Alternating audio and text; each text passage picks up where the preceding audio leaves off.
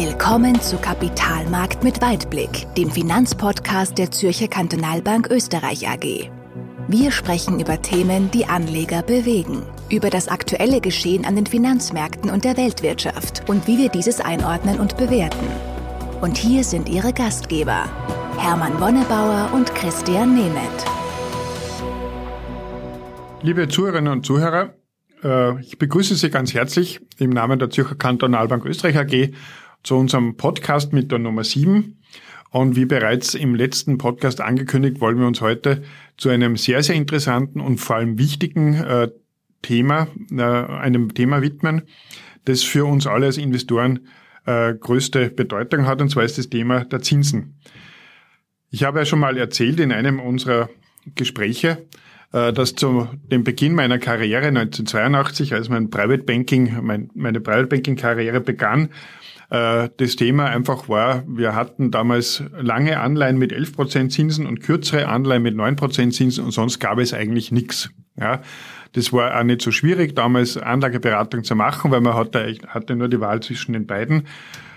Nun ist es seit diesen äh, fast 40 Jahren sind die Zinsen massiv zurückgegangen. Wir haben jetzt ein Niveau, das hätte man sich damals nicht zu denken getraut. Und Zinsen haben einfach eine, große, eine große, äh, einen großen Einfluss auf die wirtschaftliche Entwicklung und natürlich auf die Börsen. Und heute wollen wir uns dem ein bisschen widmen und da begrüße ich wie immer Christian Nemeth, unseren Chief Investment Officer. Servus Christian. Servus Hermann, hallo und möchte mal so ein bisschen bitten, auch deine Eindrücke äh, dazu, zu dieser Zinssituation und Zinsentwicklung zu schildern und was das für Auswirkungen haben kann. Ja, du hast es ja eingang erwähnt äh, von, von deiner persönlichen Erfahrung ähm, am Anfang deiner Bankkarriere, dass du da relativ einfaches Spiel hattest zwischen der Wahl des richtigen Bonds oder der richtigen Anleihe. Und so mein, meine, meine Kernerinnerung als aus 20 Jahren, mehr als 20 Jahren Asset Management ist, auch wir waren tendenziell immer vor dieser selben Frage, sage, okay, wie lang müssen wir die Laufzeiten wählen? Wie stark können die Zinsen eigentlich sinken? Und das Resümee ist, wir haben das alle unterschätzt. Also wenn man so ein bisschen so selber dann äh, das zurückdenkt und ein bisschen reflektiert, dann muss man sagen, eigentlich waren wir in der Laufzeit tendenziell eher zu kurz und haben das immer unterschätzt, was da alles noch an Möglichkeiten, an Kursgewinnen da ist. Und wenn man das dann aber ein bisschen auch versucht, von der, von der ökonomischen Seite sich anzuschauen, dann gibt es natürlich schon gewisse strukturelle Themen, die dazu geführt haben, dass wir äh, sukzessive niedrigere Renditen und Zinsen haben. Das erste ist sicher, dass die Notenbanken wesentlich effektiver und effizienter geworden sind. Das heißt, sie haben die Inflation wesentlich besser in den Griff bekommen. Sie haben Instrumentarium ausgeweitet. Es gibt genauere Berechnungen. Es gibt bessere und raschere Überprüfung der der aktuellen konjunkturellen Lage. Das heißt also, insgesamt sind die Notenbanken wesentlich besser aufgestellt und es hat dazu geführt, dass diese langen Phasen von sehr hohen Inflationsraten und damit einhergehend hohen Zinsen und Renditen, dass die eher der Vergangenheit angehören. Gibt aber noch andere strukturelle Faktoren, die man berücksichtigen muss. Eines ist bis zu einem gewissen Maße Demografie. Da scheiden sich zwar die Geister, ob das wirklich ähm, ein, ein äh, hundertprozentiger Zusammenhang da ist, aber dann, und das glaube ich, das ist ein, ein wichtiger Faktor, ähm, auch der, der mit der Bevölkerung zusammen ist, wir haben generell, vor allem in den Industriestaaten, in den letzten 20, 30 Jahren sukzessive weiter steigende Wohlstandsniveaus gesehen. Und diese Ersparnisse wollen ja auch, sofern sie nicht jetzt komplett konsumiert werden, über, über Veranlagung entsprechend sicher für die Zukunft äh, in die Zukunft transportiert werden.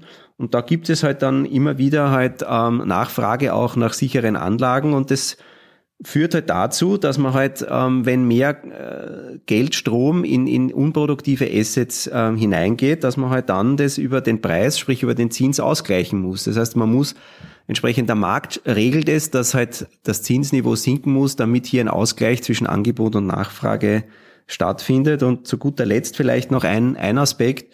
Ähm, auch unsere Wirtschaft hat sich verändert. Wir sind viel stärker im Dienstleistungsbereich tätig und selbst in der Produktionsseite her ähm, ist es weniger kapitalintensiv geworden. Wenn du einfach denkst, vielleicht auch früher, da war viel mehr Schwerindustrie, heute werden mehr Apps entwickelt und da braucht man halt einfach weniger Kapital und dieses Kapital bleibt halt dann übrig und möchte halt dann auch sicher geparkt werden und das führt eben dazu, dass die, die Zinsen und Renditen halt über lange Zeiträume sukzessive nach unten gegangen sind. Und im Moment sind wir halt dann da auf der, auf der Spitze des Fahnenmastes, wenn man so will. Mhm.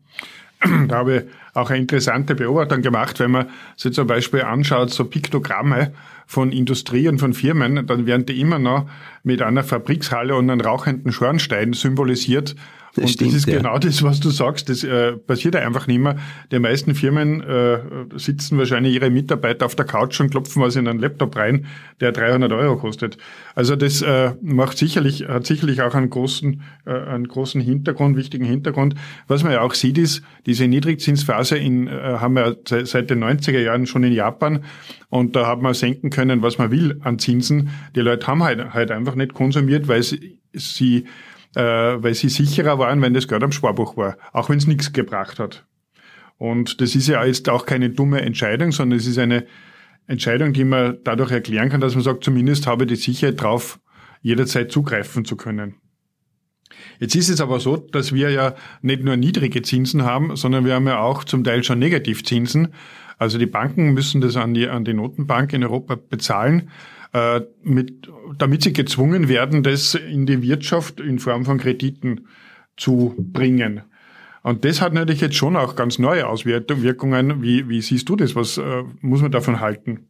Also ich glaube, da sind zwei wichtige Aspekte da drinnen, äh, die du angeschnitten hast. Das eine ist einmal generell das Phänomen Negativzinsen. Ja, also das war ja also wenn, wenn ich mich zurückerinnere, wie ich auf der Uni gesessen bin, wenn du da ein Lehrbuch aufgeschlagen hast, dann hat es das nicht gegeben. Ja, da war also null der, der natürliche äh, Floor, die Untergrenze und von Negativzinsen ist da nichts drin gestanden. Das ist also ein Phänomen, das wir äh, noch nicht so lang haben. Und äh, weiß nicht, manche fühlen sich ja da vielleicht so wie der, der berühmte Frosch im, im, im Kochtopf, der da sukzessive gegart wird und nicht raushüpft. Aber das ist, da hat schon auch ökonomisches Kalkül dahinter. Und das ist, glaube ich, eben das, Seit wann kommen diese, diese, diese Negativzinsen? Es war ja ein Auswuchs, ja, sagen wir mal, wie wir das erste Mal schon in der Finanzkrise gesehen haben, dass ähm, aufgrund dieses en enormen Schocks, der in der Wirtschaft war, die Notenbanken extrem expansiv ähm, sich verhalten haben, ja, um eben zu verhindern, dass es so eine Abwärtsspirale gibt, dass halt dann die weite Teile der Bevölkerung sich dann ärmer fühlen, weil sie Angst um ihren Job haben. Das ist ja genau das, was du vorher angesprochen hast. Unsicherheit,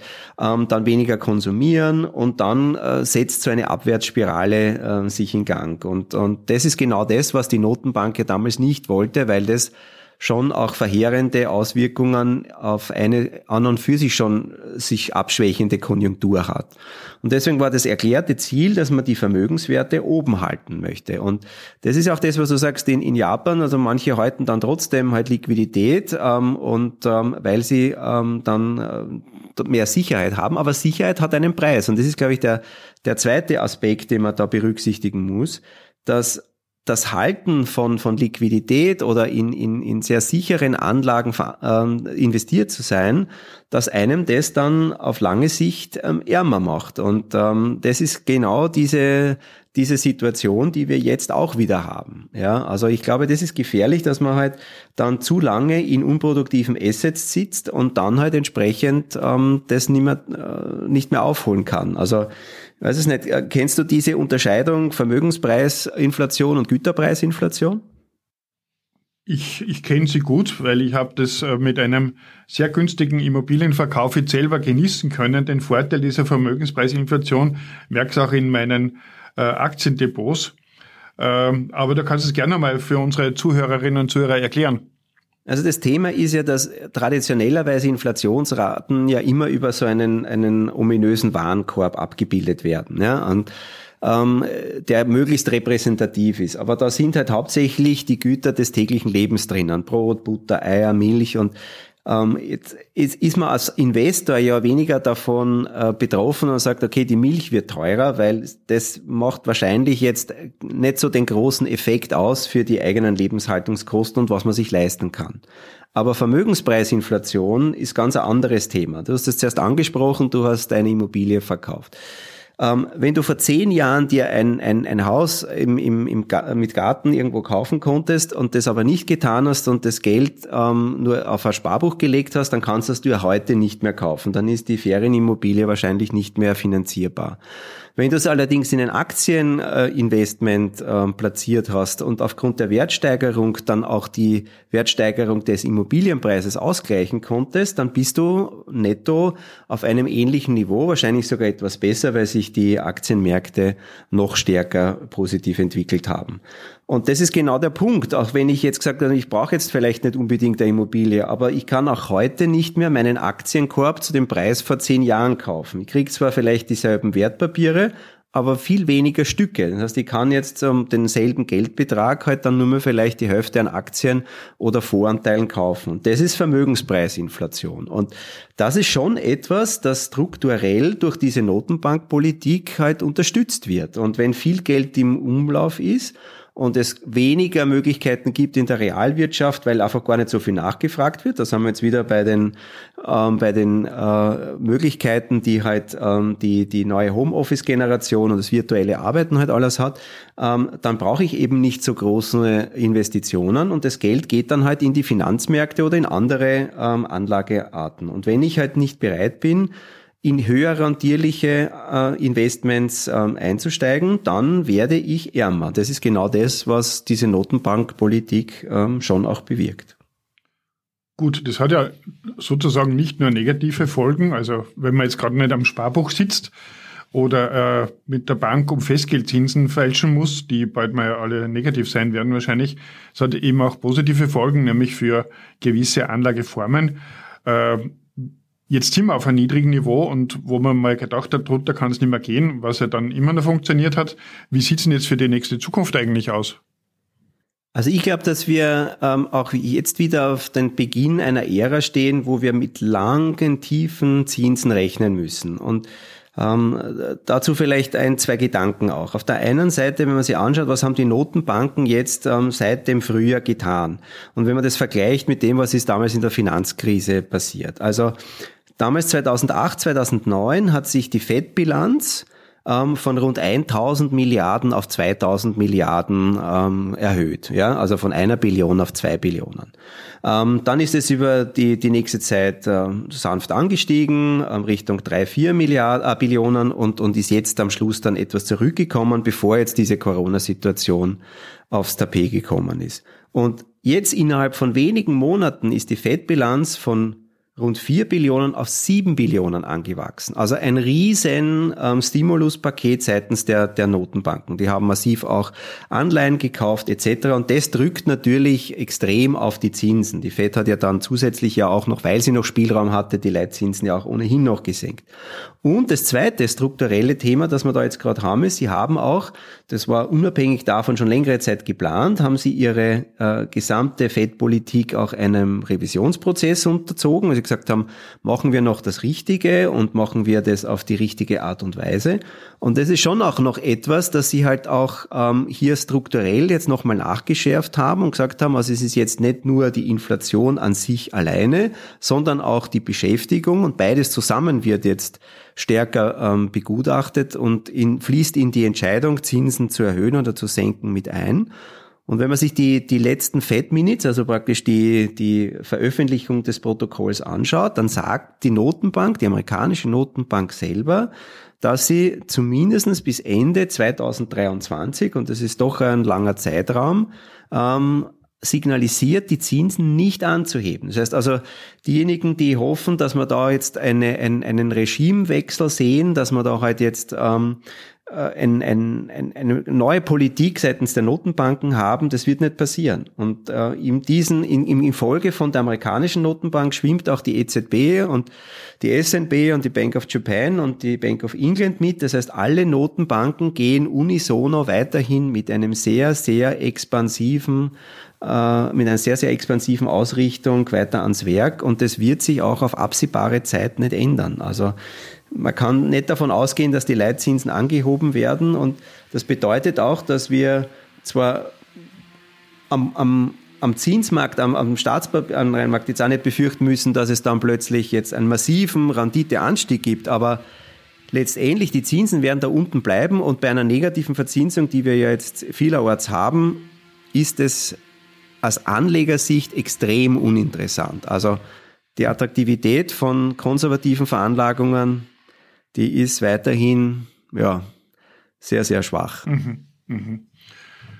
Ja, war wie immer sehr spannend. Christian, vielen Dank. Ich möchte noch ein bisschen was dazu äh, erwähnen aus Sicht der, äh, aus Kundensicht und aus Beratersicht.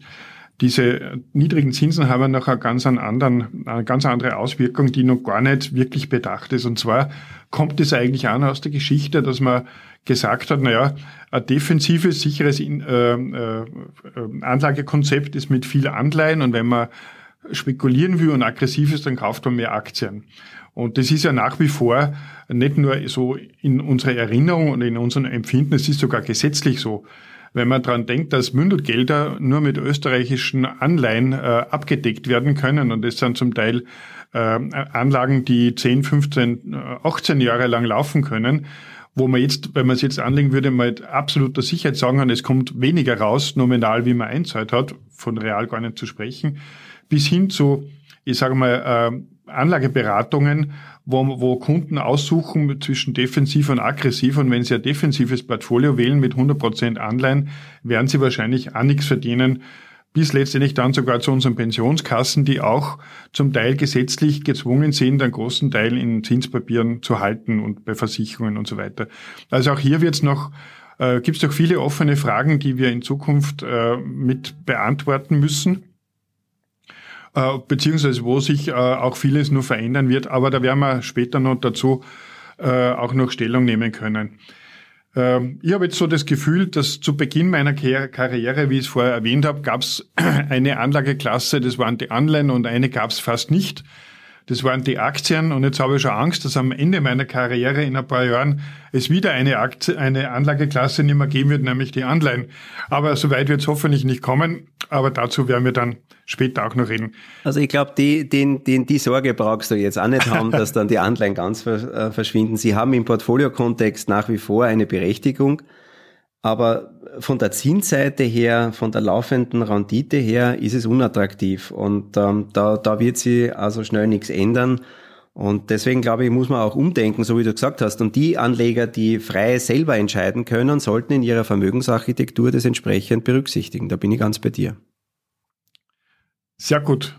Dann sage ich äh, für heute vielen Dank, Christian, und ich hoffe, dass Sie, liebe Zuhörerinnen und Zuhörer, auch wieder was mitnehmen konnten äh, und interessante Informationen äh, für, wir für Sie hatten und freue mich schon, wenn wir das nächste Mal wieder uns unterhalten können.